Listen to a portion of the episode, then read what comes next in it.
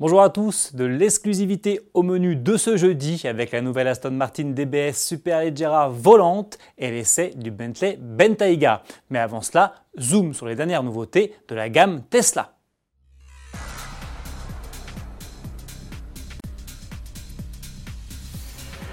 Tesla vient de procéder à une mise à jour de ses modèles S et Model X. Les deux véhicules se voient notamment greffés à un groupe motopropulseur plus efficient. Leur bloc avant à induction est en effet remplacé par un moteur à aimant permanent.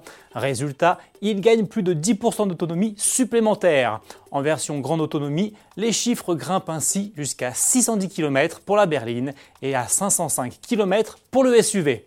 Autres évolutions, le duo reçoit une suspension adaptative et peut désormais se recharger sur des superchargeurs de 145 kW, voire même de 200 kW à partir du quatrième trimestre 2019. Enfin, une nouvelle déclinaison, baptisée Autonomie Standard, fait son apparition au catalogue.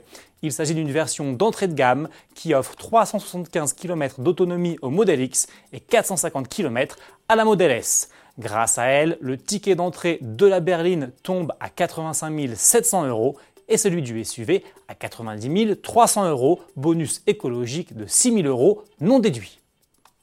Direction maintenant l'abbaye des Vaux-de-Cernay dans les Yvelines. C'est dans ce cadre prestigieux que Cyril Biotto, journaliste à la rédaction d'AutoPlus, a eu le privilège de pouvoir essayer le premier SUV de Bentley, le Bentayga, dans sa version équipée du petit V8 4 litres biturbo de 550 chevaux. Il nous livre ses impressions vidéo. Au volant de ce Bentayga V8, 550 chevaux, le plus spectaculaire, c'est pas forcément les 550 chevaux, c'est les 770 Nm de coupe. C'est quand même assez énorme. Et du coup, ça gomme complètement, pour ce qui est de l'accélération, les 2 tonnes 4 annoncées de l'engin. On passe de 0 à 100 en 4 secondes 5, on frôle les 300 km/h en pointe. Bref, euh, c'est un gros bébé, mais un gros bébé qui pousse très très fort. Pour la partie châssis, on est presque étonné parce qu'il y a une direction directe, il y a peu de roulis, donc on aurait presque une sensation de dynamisme. Malgré tout, il y a quand même 2 tonnes 4, donc il y a quand même pas mal d'inertie. Dès qu'on le bouscule un petit peu, ça s'ouvre gentiment. Donc il n'y a pas de miracle, mais c'est quand même plutôt agréable. On n'est pas du tout dans la sensation de pâteau ou de conduire un paquebot. Là où on est un petit peu déçu en, revanche, c'est que sur une Bentley, donc on attendait une sensation de confort royal, de tapis volant, et là on l'a pas. Alors petit bémol sur le freinage aussi, qui nous a paru quand même assez peu endurant. Il y a une option freinage céramique. Un conseil, prenez-la, même si vous voulez pas attaquer.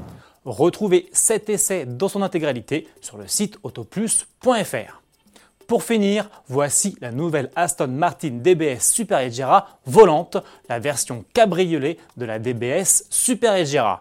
Côté esthétique, pas de grande surprise, cette déclinaison cheveux au vent reprend le style sculptural du coupé avec en plus un toit en toile personnalisable qui s'ouvre en 14 secondes et se replie en 16.